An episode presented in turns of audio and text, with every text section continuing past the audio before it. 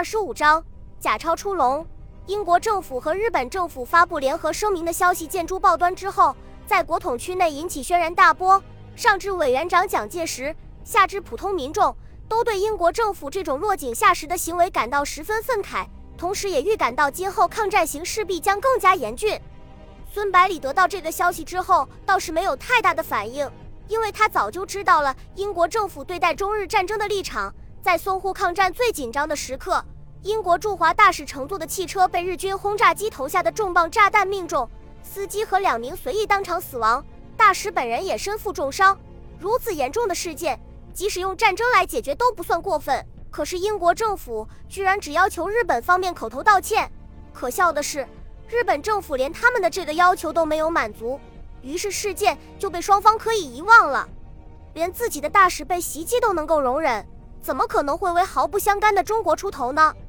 不过，孙百里坚信，英国政府如此姑息养奸，最终必将自食恶果。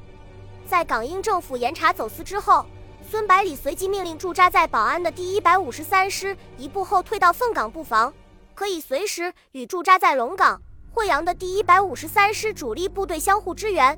宝安县以西至日军控制下的虎门要塞地区，变成了中日双方的真空地带。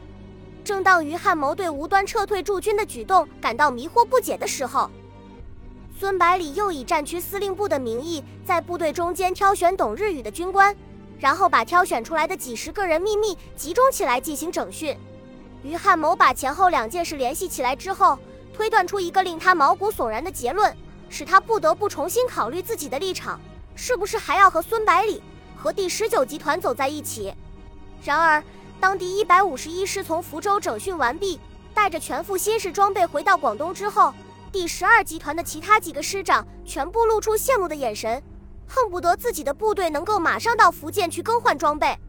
望着师长们热切的眼神，再看看第一百五十一师军官中出现的大量新面孔，于汉谋把满肚子的疑问全部压了回去，全心全意地配合孙百里的工作。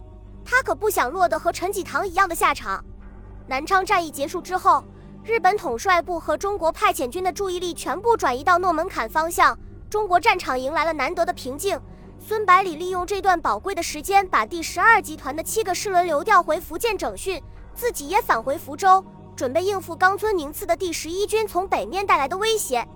百里，你看看这是什么？在省政府办公室里，杜周南好像献宝一样，捧出一叠用红布包裹着的东西。孙百里好奇地解开红布，码放的整整齐齐的两叠纸币露了出来，看着票面上显得有些古怪的中文，他惊喜地叫道：“这是我们自己印刷的吗？”杜周南和罗斯柴尔德相视一笑，非常得意地点了点头。这套假钞就是银行的职员都很难分辨出来，几乎可以乱真了。太好了！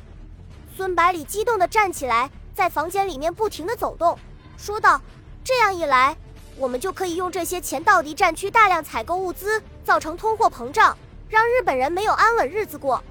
罗斯柴尔德谨慎地说道：“孙将军，这件事还需要从长计议呀。”杜周南看着孙百里迷惑不解的眼神，急忙解释道：“百里，你把事情想象的过于简单了。直接派人潜入敌战区购买物资，虽然见效最快，但是却很容易被敌人发现，需要用更好的办法来处理。”接着他又补充道：“即使给游击队用也是不合适的。一旦被日本人发现这些钱币是从游击队控制区流出去的，肯定会不顾一切的进行打击，反而给他们带来危险。所以我认为给游击队的资金还是用真钞比较好。”孙百里问道：“那还有什么办法？总不能我们直接和日本人做生意，然后把假钞给他们吧？”杜周南说道：“罗斯柴尔德先生想了个办法。”我认为非常好，但是需要得到你的首肯才行，因为投入的资金将是非常巨大的。什么办法？孙百里急忙追问道。自从认识罗斯柴尔德之后，这个精明的犹太老人就不断给孙百里带来惊喜，希望这次也不会例外。杜周南把目光投向罗斯柴尔德，让他自己来解释这个计划。犹太银行家清了清嗓子，说道。我们可以投资在上海租界里面开设银行，经营日币业务，乘机把假钞混在真钞里面投放出去。孙百里点了点头，说道：“如果被人发现了，可以说是客户存的假币，直接换掉就可以了，不会牵扯到银行身上。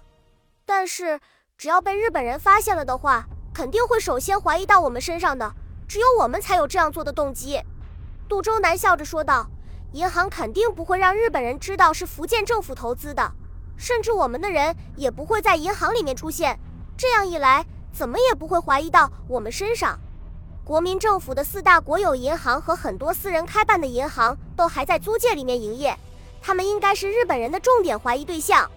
罗斯柴尔德接着详细解释道：“首先要在美国或者英国雇佣一个富于冒险精神的金融专家，让他携带我们提供的大笔资金到上海租界里面开办银行，然后大张旗鼓地进行宣传，吸引存款，并开始经营日元业务。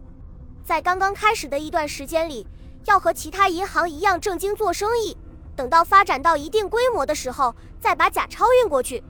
我想，只要精心挑选客户，并不是很容易暴露的。孙百里高兴地说道：“这个办法的确是高。你在美国、英国的同胞当中，应该有这样的人选吧？”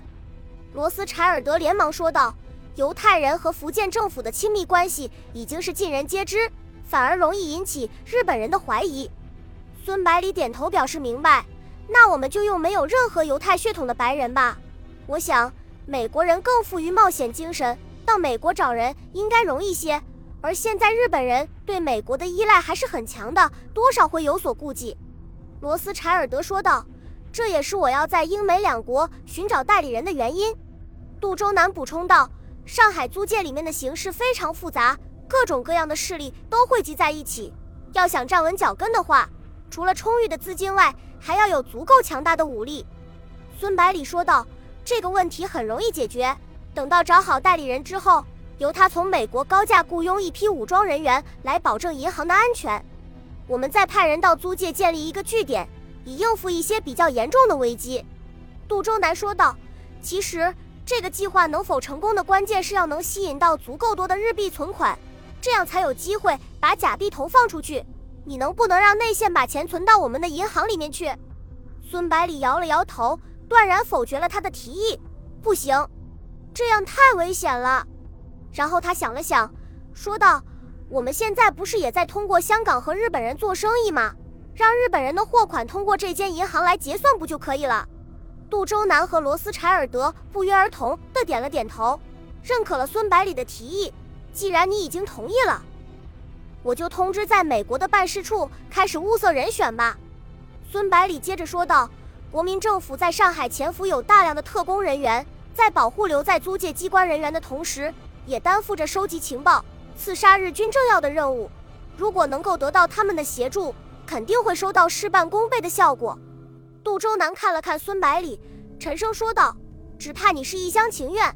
现在的中央政府恨不得把我们除之而后快。”脸上的表情也变得凝重起来。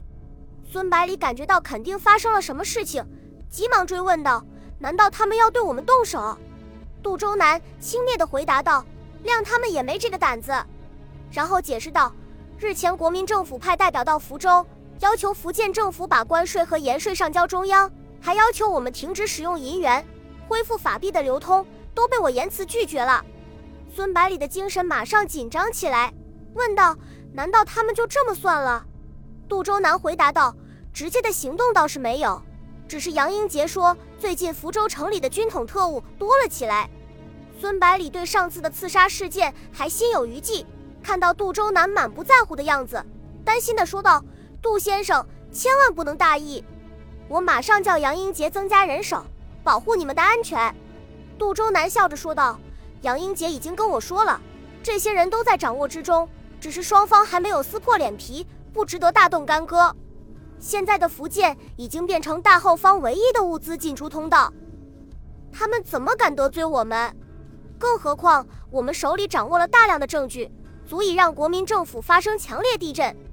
孙百里严肃地说道：“已经是时候让委员长大人知道我们手里有这些东西了，他的那些皇亲国戚们也该收敛一点了。国家毕竟不是他们家的。”杜周南点了点头，说道：“这样最好不过。老实说，能够不翻脸的话，当然最好了。现在的抗战形势是各方团结一致换来的，如果各自为战的话，很难说会打成什么样。孙百里安慰道：“这么浅显的道理，委员长和他的高参们肯定明白的。”